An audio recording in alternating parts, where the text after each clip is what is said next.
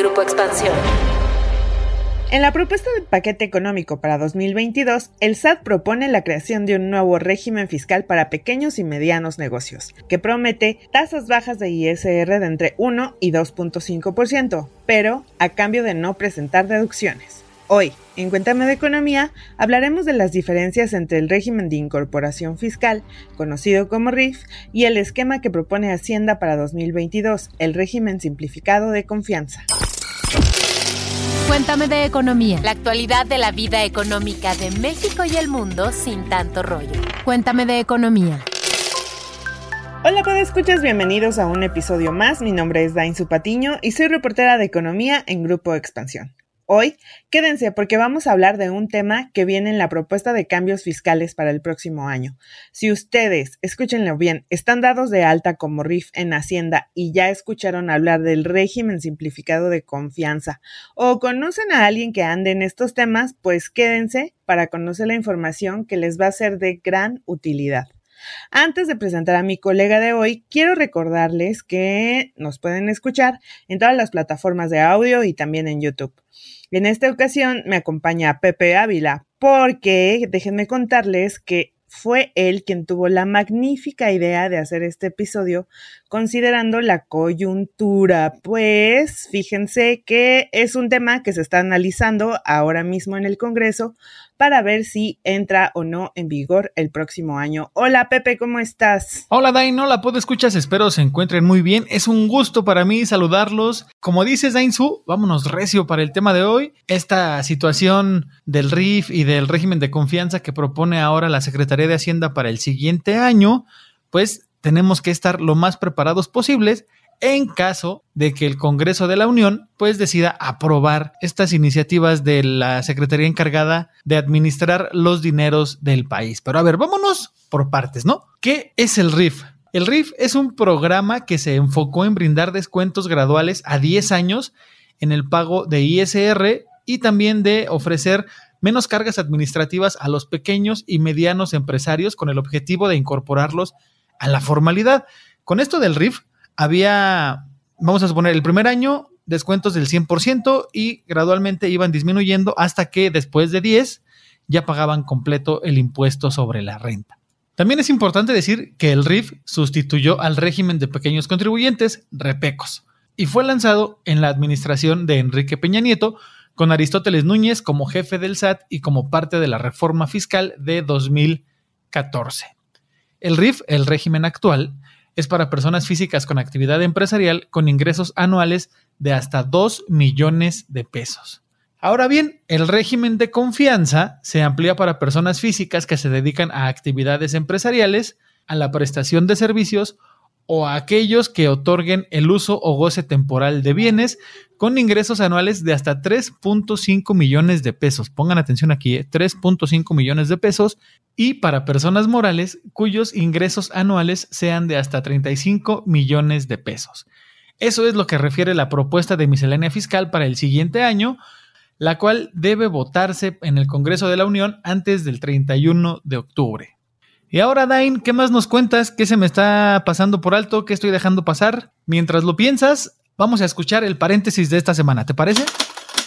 Paréntesis. Series, documentales, libros, películas, música, videos, exposiciones, foros y mucho más, pero siempre de economía. Los mercados son perfectos y las personas que participan en él toman decisiones totalmente racionales. Esa es una idea que fue aceptada tal cual durante muchos años en el mundo de la economía y las finanzas. Sin embargo, un grupo de economistas liderados por David Kahneman, Richard Feller, Robert Schiller y Amos Bersky iniciaron una batalla de ideas para demostrar que no siempre es así y que casi todas las personas tomamos decisiones con algún sesgo psicosociológico inherentes a la naturaleza humana. Esta revolución de ideas dio pie a lo que ahora llamamos la economía conductual y cambió para siempre los estudios de la economía y las finanzas. La batalla nos la cuenta el premio Nobel de Economía Richard Thaler en su libro Portarse mal, el comportamiento irracional en la vida económica, de editorial Paidós, donde nos narra los obstáculos que tuvieron él y sus colegas para romper con el establishment del pensamiento económico predominante de los años 70 y 80.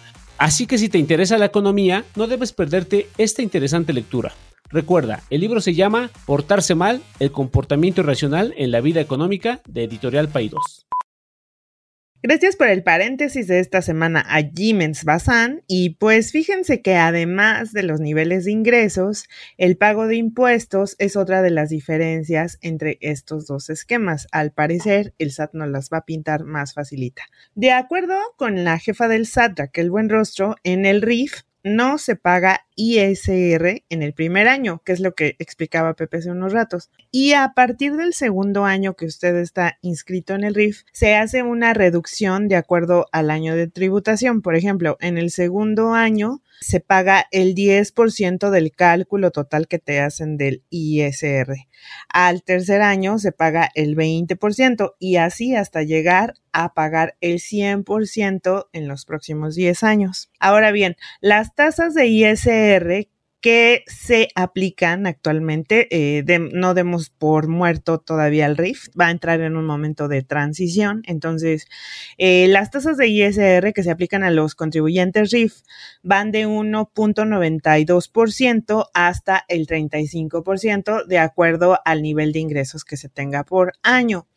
Las tasas que se proponen aplicar ahora con el nuevo régimen de confianza son de entre 1% y 2.5%, o sea, de pagar eh, tasas desde hasta 35%, pues van a bajar de 1 y 2.5% y ya sobre las facturas ya generadas y pagadas, o sea, sobre los ingresos que uno ya registra y sobre los pagos que les hayan hecho porque eh, según la jefa del SAT, pues hoy con el RIF se pagan impuestos por facturas generadas hayan sido o no pagadas, los que según pues la jefa del SAT le limita el flujo de efectivo a las empresas.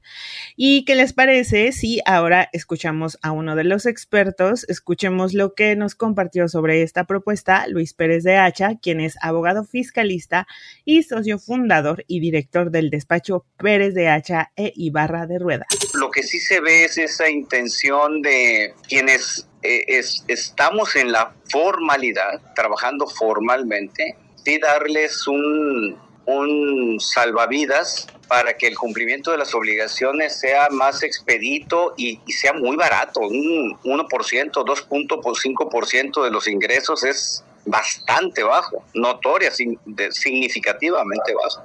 Mm, yo creo que sí a muchos contribuyentes que estamos en la formalidad nos va a mover el tapete para, para ver si...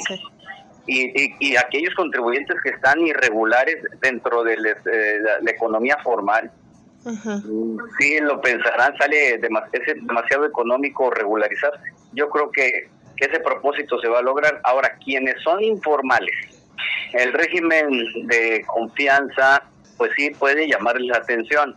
Ajá puede que esta parte, lo fiscal, no sea el, el único elemento que detone una decisión en ellos para regularizarse, pero, pero la verdad sí está muy atractivo. Perfecto, pues luego de escuchar a Luis Pérez de Hacha, ¿qué les parece si vemos lo que son las deducciones, ¿no? Bueno, pues los contribuyentes que se inscriban al régimen de confianza no podrán hacer deducciones debido a que las tasas están muy bajas, ¿no? Recordemos que están entre el 1 y el 2.5%. Esto nos lo contó Diamantina Perales, quien es presidenta del Instituto Mexicano de Contadores Públicos y MCP para los cuates. Estando en el RIF como persona física, se pueden deducir gastos personales como honorarios médicos, dentales, colegiaturas o gastos funerarios, entre otros. En la actualidad, todas las personas morales pueden deducir los gastos por insumos y también los considerados como inversión. Por ejemplo, el inmobiliario de oficina, los suministros para la fabricación de productos, herramientas de trabajo, etcétera así las cosas. ¿Cómo ven, escuchas? Y bueno, pues yo les voy a contar que otra de las diferencias es la manera en que se va a llevar la contabilidad. Con el RIF, los contribuyentes pagan e informan el pago de sus impuestos cada bimestre no presentan declaración anual, a excepción de que se haya optado por determinar pagos provisionales a cuenta del impuesto ejercido, en este caso que es el ISR, y pues tampoco presentan la declaración informativa del IVA. Con el régimen de confianza, las personas no van a estar obligadas a llevar la contabilidad electrónica, pero, ojo, ahí no se emocionen tanto, porque sí van a calcular y van a pagar, o bueno, más bien, les van a calcular, el SAT le, va, le van a calcular su tasa efectiva a pagar y pues ustedes van a emitir su pago de ISR de manera mensual a más tardar el día 17 del mes inmediato posterior al que corresponda. Por ejemplo, si usted va a presentar el pago de enero, pues lo tendría que presentar a más tardar el día 17 de febrero. Y bueno, pues la determinación del el impuesto a pagar se hará con base en los comprobantes fiscales digitales por Internet, los famosos CFDIs, y por lo que, eh, bueno, justamente el eje rector ahora de este régimen va a ser la emisión de los comprobantes fiscales digitales que, pues, entre otras cosas, garantizan rastreabilidad de pagos. Estos CFDIs les van a permitir a la autoridad hacendaria calcular de manera automatizada los montos a pagar. Esto lo refiere el Centro de Estudios de las Finanzas Públicas y vámonos a Pepe que nos va a dar más detalles. Así es, escuchas, estén muy atentos de Cuéntame de Economía, pues aquí le vamos a hacer marcación personal y especial a cómo va el proceso legislativo para que esto quede aprobado o no y entre en vigor el próximo año, en 2022. Y bueno, pues ya sabemos que esto tendrá que ser discutido, tendrá que ser votado en el Pleno de la Cámara de Diputados esta semana, antes del 20 de octubre, para pasarla a los senadores y tiene que estar discutida y votada en ambas cámaras antes del 31 de octubre. Sí, yo sé que es mucha discusión, mucha votación, pero así es como funciona esto de hacer las leyes aquí en nuestro México lindo y querido. Y bueno, pues aquí una pregunta más para ti, Dainzu. ¿Qué ha pasado en las discusiones de este tema en la Cámara de Diputados? Otra vez te dejo en suspenso porque tenemos que ir al Cuéntame tus dudas de esta semana. Cuéntame tus dudas. Tú preguntas, nosotros te contestamos. Hola queridos podescuchas, hoy en Cuéntame tus dudas tenemos un maestro de lujo, pues tuvimos la oportunidad de preguntarle al gobernador del Banco de México, Alejandro Díaz de León, qué consejo le da a todos nuestros podescuchas que estudian o que piensan estudiar economía y finanzas. Y esto fue lo que nos respondió. Bueno, pues la verdad es que eh, lo que les diría es que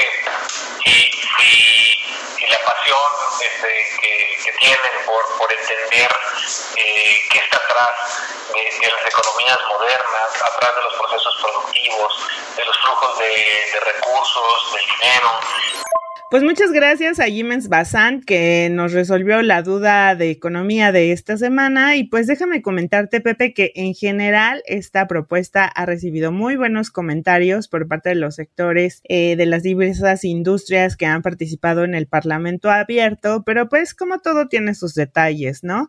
Por ejemplo, Patricia López Padilla, quien es integrante de la Comisión Fiscal de Coparmex, compartía en el diálogo abierto que pareciera ser que este régimen eh, no es opcional, sino obligatorio, por lo que recomendaban que se tenía que precisar que se trata de un régimen opcional y en su caso, pues las personas morales, las personas físicas que se quieran quedar en el régimen en el que estén, pues que se queden en el régimen en el que están. Y bueno, más bien yo creo que ahí quienes sí se tendrían que cambiar, pues serían aquellas personas que en este justo momento sí están registradas como RIF y pues también algunas personas físicas con actividad empresarial. También eh, la integrante de la Comisión Fiscal de la Coparmex comentaba que bajo la figura de este régimen para personas morales está la propuesta de eliminar la posibilidad de deducir los anticipos pagados a socios de sociedades civiles.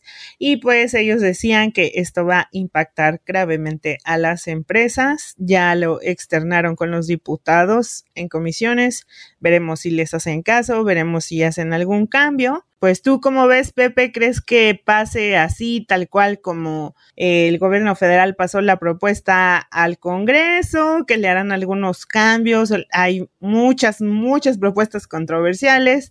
Este régimen de confianza, pues es uno de ellos. ¿Tú qué opinas, Pepe? ¿Se van a quedar? ¿Van a hacer cambios? ¿Qué? No, no, no, yo estoy, yo estoy seguro que sí le van a hacer cambios, sobre todo en esta cuestión importante que señalaba la gente de Coparmex de que parece que es algo obligatorio y no opcional, como, como en realidad eh, sugiere el texto, Yo creo que más que modificaciones, en, en, las cuestiones donde puede generar cierta duda, que puede quedar un poco ambiguo y no tan claro, ahí sí van a tener que volver a arrastrar el, la pluma en, en, el papel para que todo quede lo más claro posible y evitar también así esas eh, lagunas, bueno, en ocasiones parecen océanos, en la legislación que son aprovechados por los contribuyentes para no cumplir con sus obligaciones fiscales, amparados en que la ley a veces no es lo clara que se necesitaría, sobre todo en estos casos tan importantes, ¿no? Como es el pago y el cobro de los impuestos. Pero bueno, ahí está lo que yo